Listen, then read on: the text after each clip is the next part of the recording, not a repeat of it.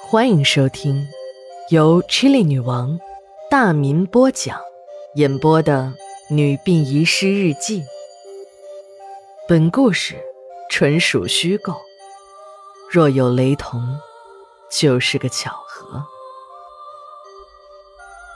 第一卷，第七十六章。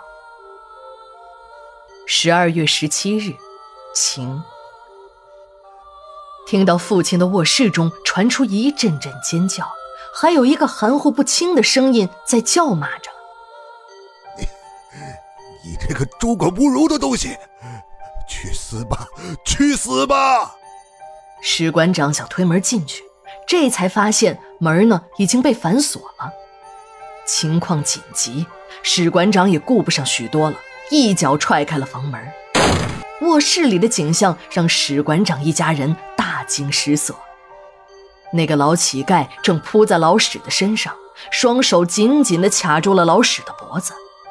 老史的脸已经憋成了紫红色，那个老乞丐的眼睛里都在往外喷火，一边叫骂着，卡着老史脖子的双手还在不断地抖动着。史馆长冲了上去，一下把老乞丐推到了一边。床上的老史一阵剧烈的咳嗽。被推倒在地的老乞丐呢，瞬间又转怒为喜，一阵哈哈大笑，手舞足蹈的就跑下了楼，一边跑嘴里还一边说着谁也听不懂的疯话。史馆长正想追出去，把这个想掐死老爹的疯子给抓回来时，病床上的老史一把抓住了儿子，嘴巴张了几下也没有说出话来，就昏了过去。史馆长顾不上和那个乞丐纠缠，抱起床上的老爹就冲下了楼，拦了一辆出租车，直奔医院而去。经医生抢救，老史又苏醒过来，呼吸一阵比一阵急促。史馆长和家人就要报警，老史摇了摇头，艰难地拉住了儿子的手，断断续续地说：“别报警。”师弟，师师弟欠人家的，如果我不还给人家，我死也闭不上眼睛啊！那一家人死的死，跑的跑，疯的疯。原本我可以救他们，我却昧着良心，昧着良心啊！良心呐！老史用尽了最后的力气，另一只手从衣袋里掏出来一张纸，举到了儿子的面前。突然，举着的手猛地垂了下去，那张纸也慢慢的飘落在床上，床头监视屏上的曲线也慢慢拉成了一条直线。史馆长的父亲去世了。就在这个土火化炉中，史馆长亲自火化了自己父亲的遗体。捧着父亲的遗嘱，史馆长什么都明白了：为什么父亲的晚年会如此郁郁寡欢，每日唉声叹气，有时候还会一个人偷偷的流泪。原来都是因为父亲在当年的一个糊涂决定。在老史当主任时。一个造反派的头子找到了他，老史为了保全自己，就在整老庞一家人的材料上签了字儿。紧接着，老庞一家人大难临头，家破人亡之后，老史的心也在深深的自责。如果不是自己在那份黑材料上签字，也许老庞一家就不会有事儿。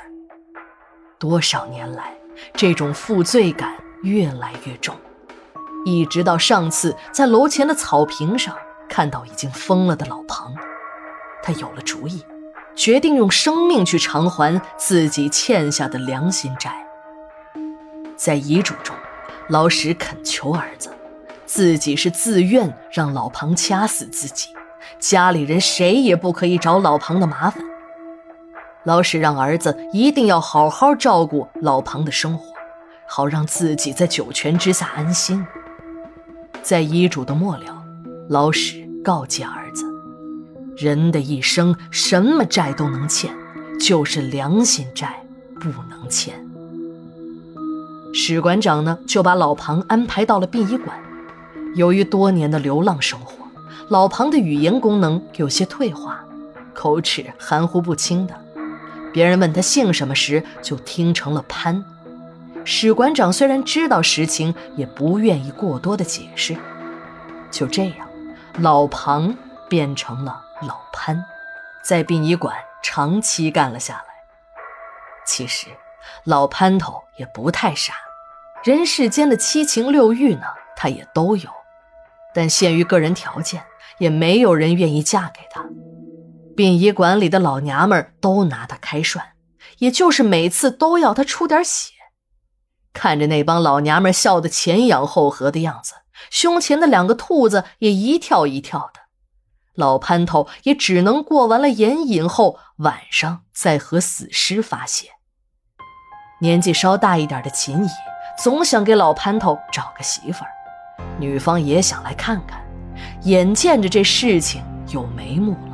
但最后还是以女方意外身亡告终了。老潘头病得很严重，没有办法，自己偷偷的跑到了医院。以前他就到医院里来过，医生一检查脸就变了，告诉他：“哎呀，到别的地方去吧，啊，你这个病呢，我们不能收治。”老潘头再求，也就是开点药敷衍一下，可这次来可就不一样了。虽然一眼就能看出来他没钱，但医院的医生态度明显热情了。简单的检查了一下，就说：“住院治疗吧。”老潘头说：“我没有钱。”医生笑了：“没事儿，没钱有医保啊。”老潘头又说：“我没有户口，没有身份证，我是个黑人。”医生一笑：“没事儿，只要有病，就要住院治疗。”我们医院从不分病人三六九等，你没有身份证，亲戚、朋友、同事的户口借用一下就行。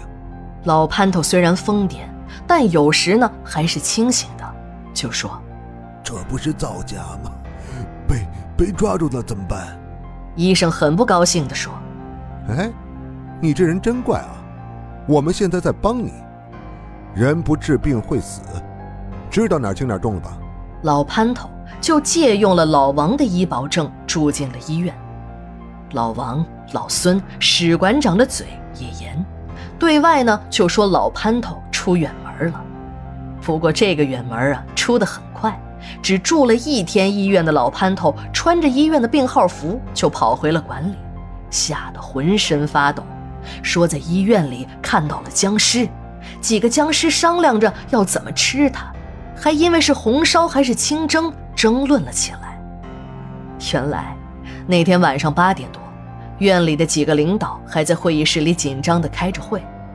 多么好的白衣天使们呢！放弃了自己的休息时间，也要坚决为人民服务。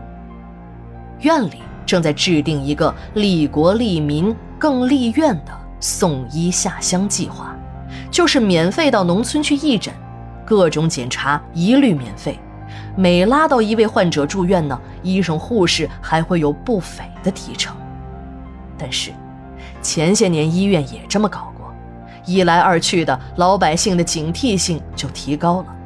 再想从人们兜里掏钱，已经不是什么容易的事儿了。院领导看看手下一个个没有信心，就低声说：“这次不同了，医疗有保险，患者出小头，医保出大头。”我们在药上再做点文章，让患者少拿或者不拿，其实就是用那个医保证。至于给老百姓定个什么病呢？你们灵活点啊，别整得太离谱。药玩完以后不留痕迹那种。你们都是学医的，就用不着我教你了吧？这年头，医院不会利用医保，就请等着关门吧。人家大医院可以等着患者上门。